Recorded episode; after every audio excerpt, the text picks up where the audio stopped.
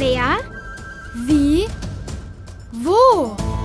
Wunderwegmann mit Fox Schlaufuchs Und Polly Plapperschlange. der Kinderpodcast vom Hessischen Rundfunk. Hey, psst, ich bin's, Fox Schlaufuchs. Heute bleiben wir mit dem Wunderwigwam in Deutschland. Hier gibt's nämlich auch immer viel zu entdecken. Zum Beispiel in Wiesbaden. Das ist die Landeshauptstadt von Hessen. Und da gibt's das Statistische Bundesamt. Dort arbeiten Fachleute, die aus Zahlen erstaunliche Infos herauslesen können. Und wir finden heraus, was das damit zu tun hat, dass Polly immer behauptet, dass man mit Zahlen lügen kann. Und natürlich auch, ob das überhaupt stimmt. Komm mit! Du sicher, dass wir im richtigen Stockwerk sind, Fox? Ich glaub schon, Polly. Auf dem Schild im Aufzug stand jedenfalls, dass der Direktor sein Büro genau hier hat. Wenn man Direktor vom Statistischen Bundesamt ist, muss man sicherlich gut rechnen können und sich mit Zahlen auskennen. Das glaube ich auch. Aber äh, Zahlen zu sortieren und Infos daraus zu lesen, Schlüsse zu ziehen, ist das nicht spannend? Also ich weiß nicht. Statistiken, Tabellen, Zahlen. Für mich klingt das ganz schön öde. Naja, aber solche Aufstellungen und Übersichten sind schließlich sehr wichtig. Statistik ist das Beweisen von allgemeingültigen Aussagen mit Hilfe von Mathematik. Siehste, schon an der Stelle verstehe ich nur noch plapper, schwapper, gar nichts mehr. Tutti kompletti Bahnhof. Quatsch, Polly. Doch, ich finde Zahlen halt nicht so interessant. Dann beweise ich dir heute, dass Zahlen auch spannend sein können. Was ist denn daran so lustig, Polly? Nichts, aber der Teppichboden hier, die Haare von ihm, die kitzeln an meinen Bauchschuppen. Was wird dir in diesen langen, leeren Gängen eigentlich gemacht?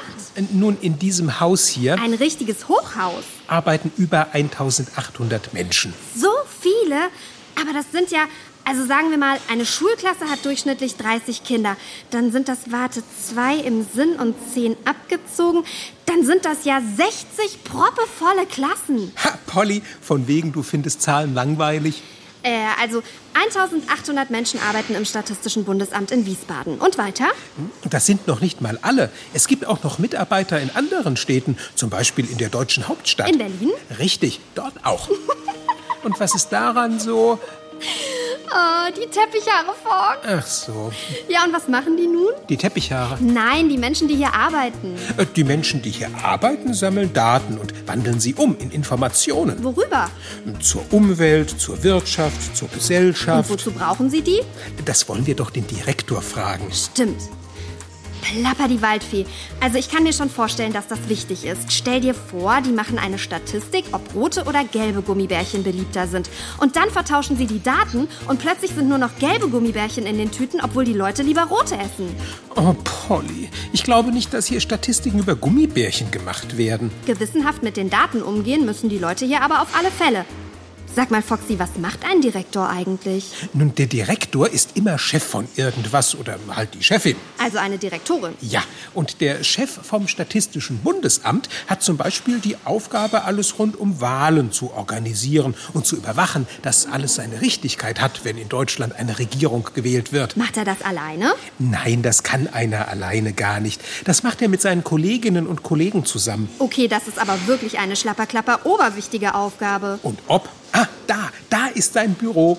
Also erstmal rein ins Sekretariat. Hast du uns da angemeldet? Äh, Nein, aber wichtige Leute wie die Direktoren sind bestimmt immer da. Abgeschlossen. Ach, Schau mal, der Zettel hier. Liebe Besucherinnen und Besucher, die Direktionsabteilung ist heute auf ihrem jährlichen Betriebsausflug. Ab morgen sind wir wieder für Sie da. och nö. Und jetzt? Jetzt kommt Plan B. Der Teppich? Nee, jetzt lache ich, weil es mal wieder tippitoppi ist, dass ich meinen prima Plapper Polypad dabei habe.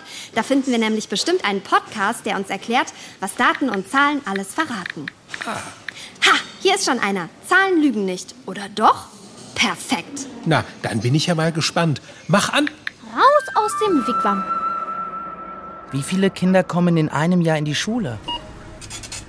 Welche Joghurtmarke wird am häufigsten gekauft? Wie war das Wetter im Monat August? In diesem Jahr? Im letzten Jahr? Vor fünf Jahren? Daten werden gesammelt, ausgewertet und wir können dann daraus Schlussfolgerungen ziehen. Wenn von Jahr zu Jahr mehr Kinder eingeschult werden, wissen die Städteplaner, dass es an der Zeit ist, neue Schulen zu bauen. Und mehr Lehrer werden gebraucht. Der Supermarkt wird mehr Joghurts von der Marke in sein Regal stellen, die am häufigsten gekauft wird. Und wenn die Temperaturen im August von Jahr zu Jahr steigen, kann das auf eine Veränderung des Klimas hindeuten. Das Erfassen und Auswerten solcher Daten nennen wir Statistik. In Form von Tabellen oder Grafiken können wir die Ergebnisse solcher Erfassungen darstellen. Bernd Neubert lehrt Mathematik an der Universität in Gießen. Statistik durchzieht eigentlich unser ganzes Leben. Du brauchst nur die Zeitung aufzuschlagen, da siehst du viele Zahlen, da siehst du Diagramme, in denen Statistik eine Rolle spielt. Bei der Statistik geht es ja darum, bestimmte Dinge, bestimmte Anzahlen, die wir haben, zu erfassen und entsprechend darzustellen. Und das machen wir in unserem Leben sehr häufig. Die Kinder der Klasse 4b der Grundschule Hausen führen eine Befragung in ihrer Klasse durch. Also wir wollten wissen, wer in welchem Monat einen Geburtstag hat. Und dann haben wir halt die Monate untereinander geschrieben an der Tafel. Und dann hat der Lehrer die Monate aufgesagt und man hat sich, wenn man in einem Monat Geburtstag hatte, gemeldet. Und für jede Meldung gab es dann einen Strich. Ja, und dann hat man ganz schnell gesehen, wo die meisten Kinder in unserer Klasse Geburtstag hatten, nämlich im März. Und im Juni und Februar gab es gar keine erklärt der zehnjährige Jasper. Ganz ähnlich erheben auch Statistiker Daten. Die Ergebnisse ihrer Zählung stellen sie dann aber nicht als Strichliste dar, sondern zum Beispiel in einem Balkendiagramm. Die Balken ersetzen hier die Strichliste. Und dann haben wir das Ganze nochmal anders gemacht. Nämlich haben wir die Monate auf Kärtchen geschrieben, die haben wir dann nebeneinander gelegt. Und jeder hat ein Bauklötzchen bekommen. Und je in welchem Monat man Geburtstag hat, hat man sich dann angestellt und hat dann sein Klötzchen auf eine der Karten zu den Monaten gelegt. Ja, und da, wo der Turm am höchsten war, bei uns im März, hat man dann auch wieder gesehen, dass da am meisten Geburtstag haben. Auch so stellen Statistiker die Ergebnisse ihrer Datenerhebungen gerne dar. Nur dass sie anstelle von Bauklötzchen Säulen oder Stäbe zeichnen. In der Fachsprache heißt das dann Säulen- oder Stabdiagramm. Man könnte es aber auch wie bei einer Torte aufmalen.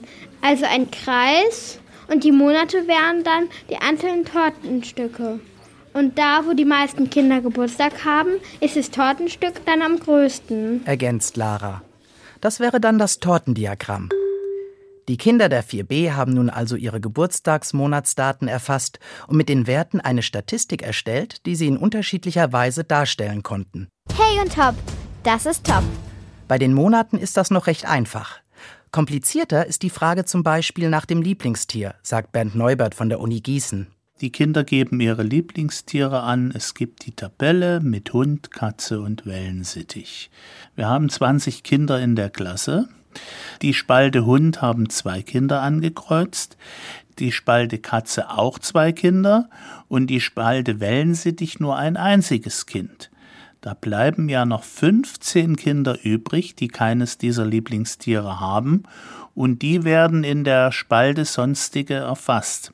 Der Statistiker macht dann manchmal für die Werte, die er nicht vorgegeben hat, noch eine Spalte, über die er Sonstige schreibt. Und was habe ich davon, wenn ich weiß, dass 15 Kinder weder Katze noch Hunde noch Wellensittiche zum Lieblingstier haben? Dann weiß ich ja immer noch nicht, welches Lieblingstier diese Kinder haben. Wundert sich Jakob. Deswegen muss man diese Tabelle dann etwas verändern, indem andere Lieblingstiere vorgegeben werden, um einen besseren Überblick über die Lieblingstiere in der Klasse zu bekommen. Dann kann es aber passieren, dass es bei 20 Kindern 20 verschiedene Lieblingstiere gibt. Klingt mega kompliziert. Statistiker wenden hier einen Trick an. Sie fassen einige Daten in Kategorien zusammen. Bernd Neubert erklärt das am Beispiel Lieblingsessen. Du befragst also deine Freunde, welches Lieblingsgericht hast du? Und dann wirst du feststellen, dass dir jeder etwas anderes sagt. Und dann musst du überlegen, wie kann ich vielleicht, um einen Überblick zu bekommen, das besser zusammenfassen?